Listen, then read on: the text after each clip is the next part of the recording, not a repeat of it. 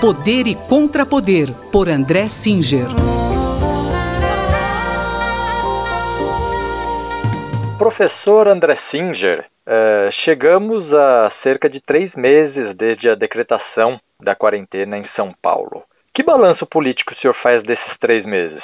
Olha, olhando em perspectiva, é, nós podemos perceber que o presidente Bolsonaro, desde o início da quarentena, se colocou contra o isolamento social, contra a orientação de distância para evitar o contágio, que é uma orientação que veio da Organização Mundial da Saúde e, foi adotada por praticamente o, mundo inteiro. Né?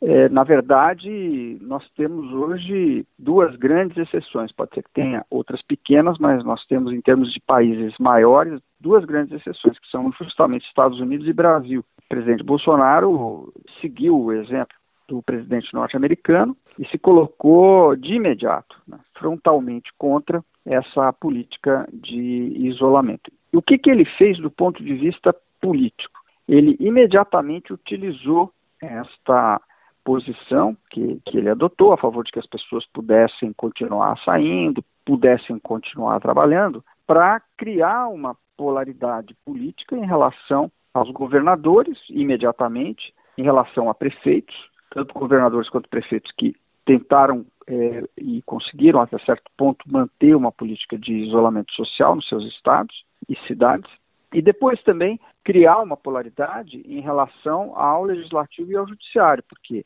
tanto o legislativo como o judiciário começaram a aprovar é, medidas e, e, e determinações legais que garantiam é, por exemplo, aos governadores, aos prefeitos, a autonomia para é, fazer essa política de é, distanciamento social, como eu já disse, é, é a política orientada pela ciência. Né?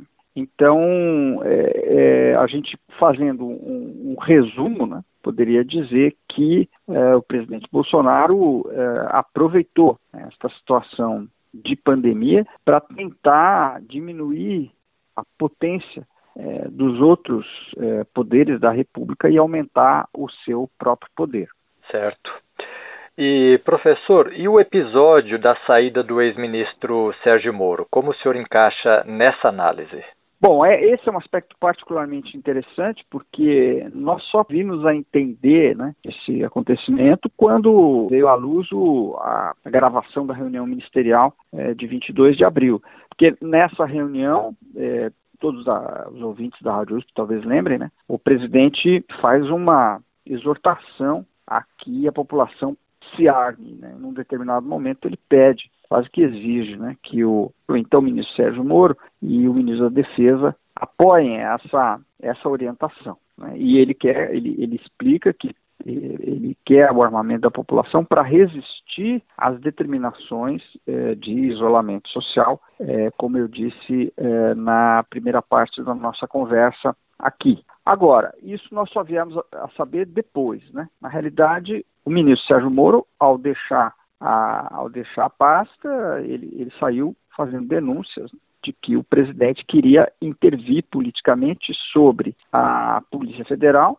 a qual tem tido como praxe desde a redemocratização que se costuma chamar de autonomia investigativa, ou seja, os presidentes da República não interferem é, politicamente nas investigações é, realizadas pela, pela Polícia Federal. Tanto num aspecto, né, naquilo que diz respeito a essa proposta absurda de armamento da população para resistir a governadores, quanto no que diz respeito à, à interferência na, na Polícia Federal, é, só confirma que nós estávamos é, falando antes, ou seja, que houve é, um aproveitamento por parte é, do presidente para, durante a pandemia, tentar e até certo ponto conseguir alargar o seu poder. Obrigado, professor. Até a semana que vem. Muito obrigado e até a semana que vem. Esse foi o cientista político André Singer, que conversou comigo, Gustavo Xavier. Poder e Contrapoder, por André Singer.